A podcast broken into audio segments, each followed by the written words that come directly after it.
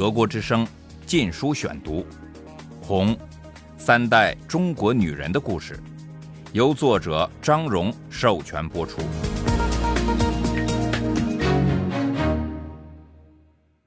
第五章：十岁女儿，十公斤大米，为中国的前途而战。一九四七至一九四八年。第一节。玉武是几个月前经朋友介绍来的。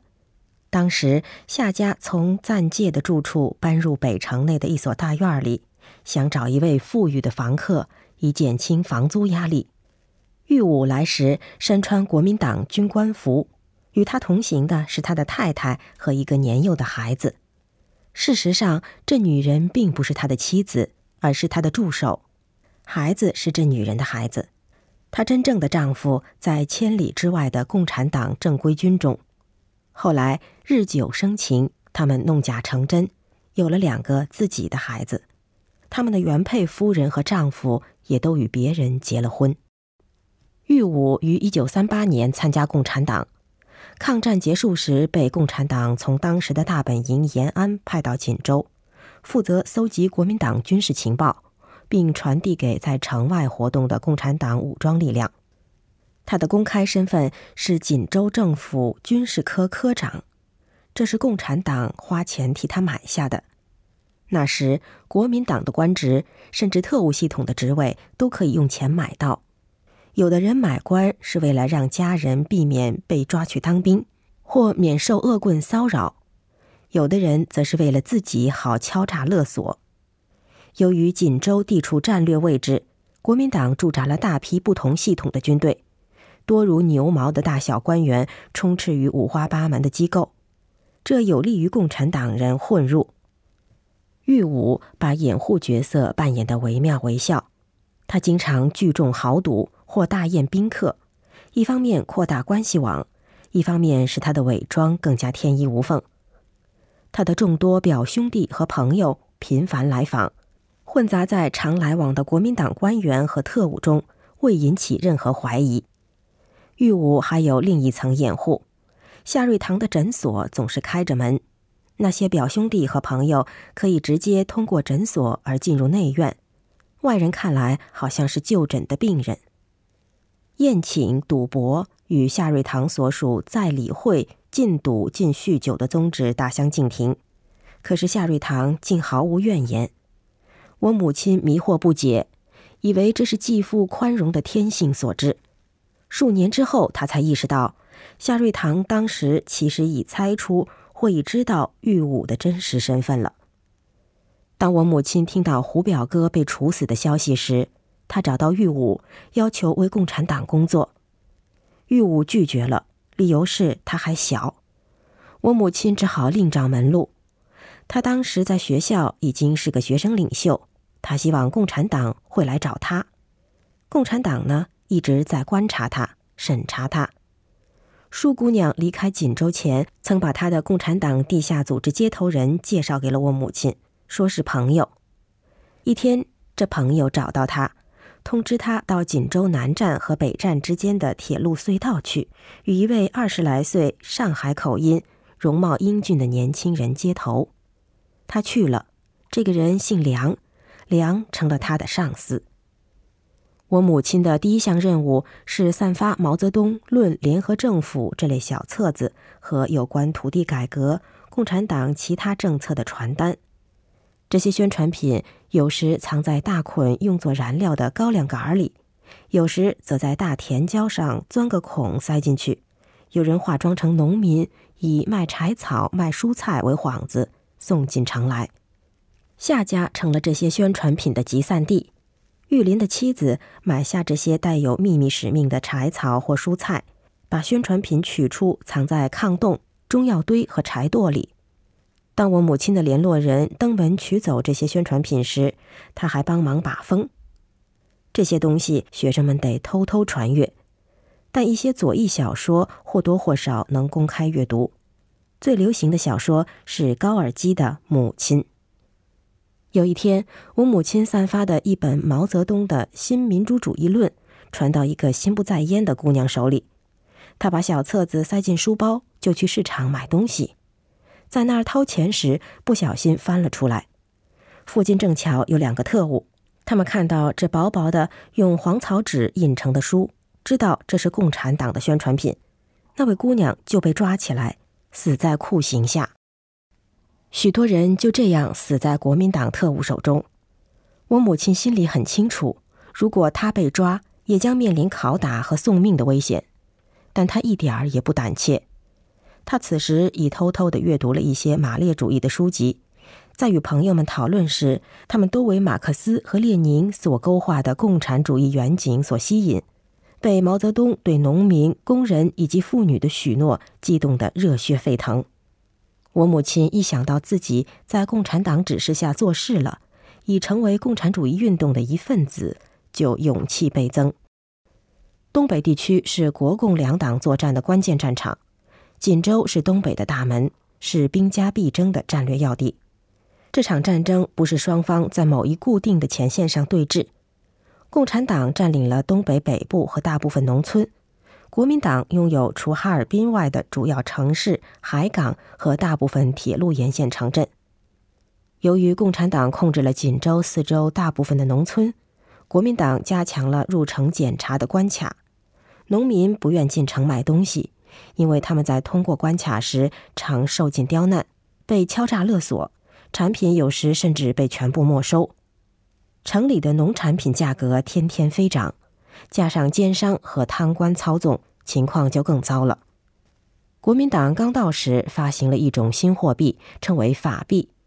此时夏瑞堂已年近八旬，他担心自己死后，我姥姥和母亲生活会无着落，就把全部积蓄换成法币存起来。过了一阵子，法币被金圆券、银圆券取代，但国民党没法控制通货膨胀。金圆券、银圆券贬值速度惊人，而蒋介石爱面子，拒绝发行任何面值大于一万元的纸币。学生付学费时得租黄包车来拉大捆大捆的纸币。夏瑞堂的全部积蓄随着货币贬值而化为乌有。一九四七年至一九四八年之交的那个冬季，经济形势每况愈下，抗议食品短缺和物价飞涨的游行示威此起彼落。一九四七年十二月中旬，两万饥民抢劫了市内国民党军队的两座粮仓，经济崩溃了。但有一个行业却很兴旺：卖年轻姑娘到妓院，或给有钱人做奴仆。乞丐满街都是，卖儿育女者多不胜数。有好几天，我母亲都在校门外看见一个衣衫褴褛、绝望不堪的妇女颓坐在冰凉的地上。旁边站着一个小女孩，满脸麻木呆滞的神情，头上插着草标，胸前挂着纸牌，上面歪斜写着几个大字：“女儿十岁，十公斤大米。”德国之声《禁书选读》，教师们也是食不果腹，他们要求加薪，政府答应以多收学费的办法解决。但无济于事，因为家长付不起更多的钱。我母亲的一位教师吃了一块从街上捡来的肉，死于食物中毒。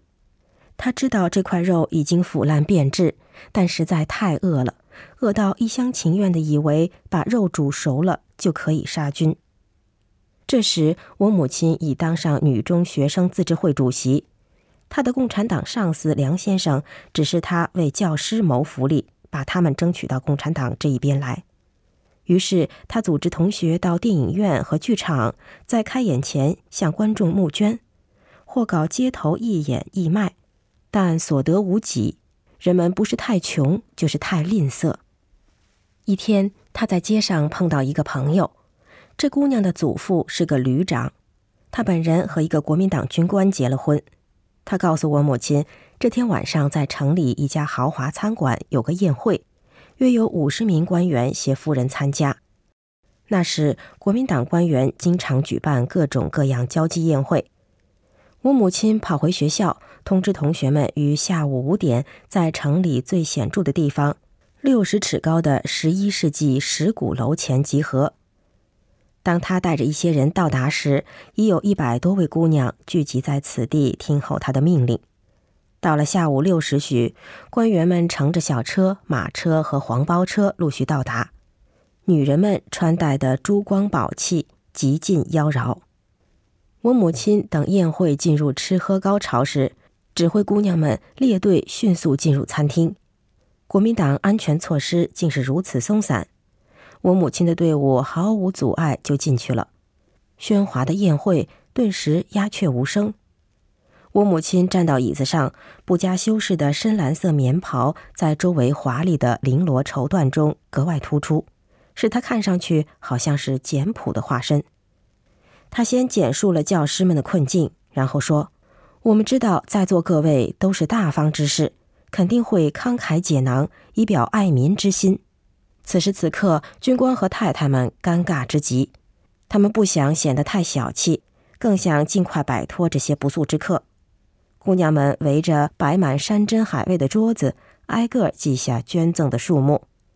第二天上午，第一件事就是分头赶到各个军官家，收取承诺的捐款。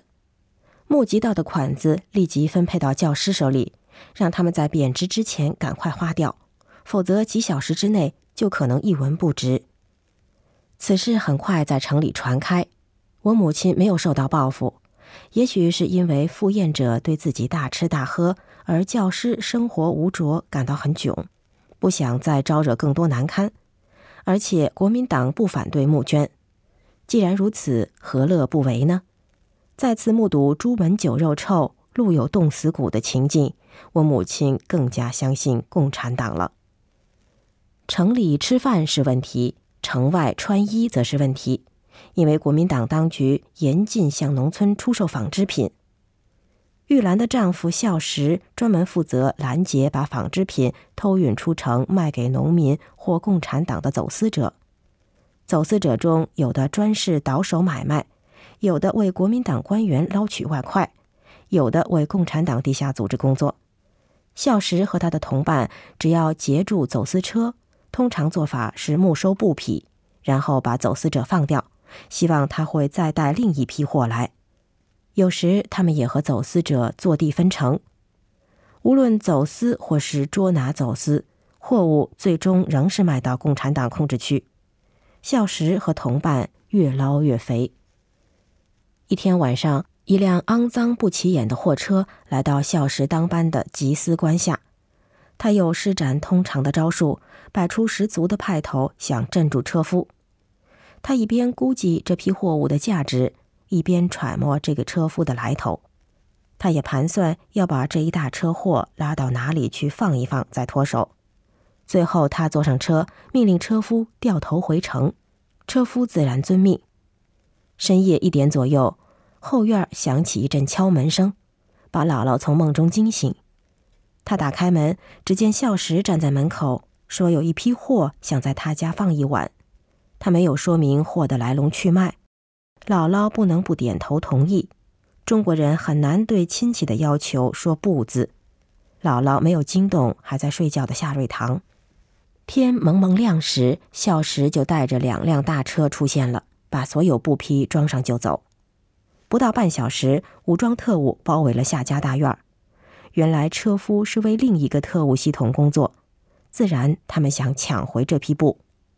夏医生和我姥姥非常生孝时的气，但心里暗自庆幸，至少货物已搬走。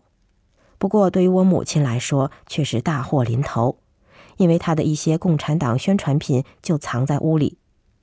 特务一出现，他抓起宣传品就往厕所跑，跑进去就把它们塞进裤脚已扎住的棉裤里。外面罩上旗袍和厚厚的棉大衣，然后若无其事地向外走，说是去上学。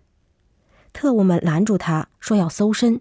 我母亲急坏了，冲着他们大声喊：“我要到我的诸葛舅舅那儿去告你们！”我母亲开口前，这群人并不清楚夏家与特务系统的关系。由于国民党机构在城里五花八门，任何带枪的、有后台的人都享有专横的权利。车夫也未弄清是谁没收了他的布匹，但诸葛名字一出口，带队长官的态度马上发生戏剧性的转变。诸葛是他上司的朋友，他一个暗示，部下就低下了枪口，转变了咄咄逼人的态度。这位长官鞠躬尽礼，咕咕哝哝的对他打扰了这样一个有背景的家庭表示歉意。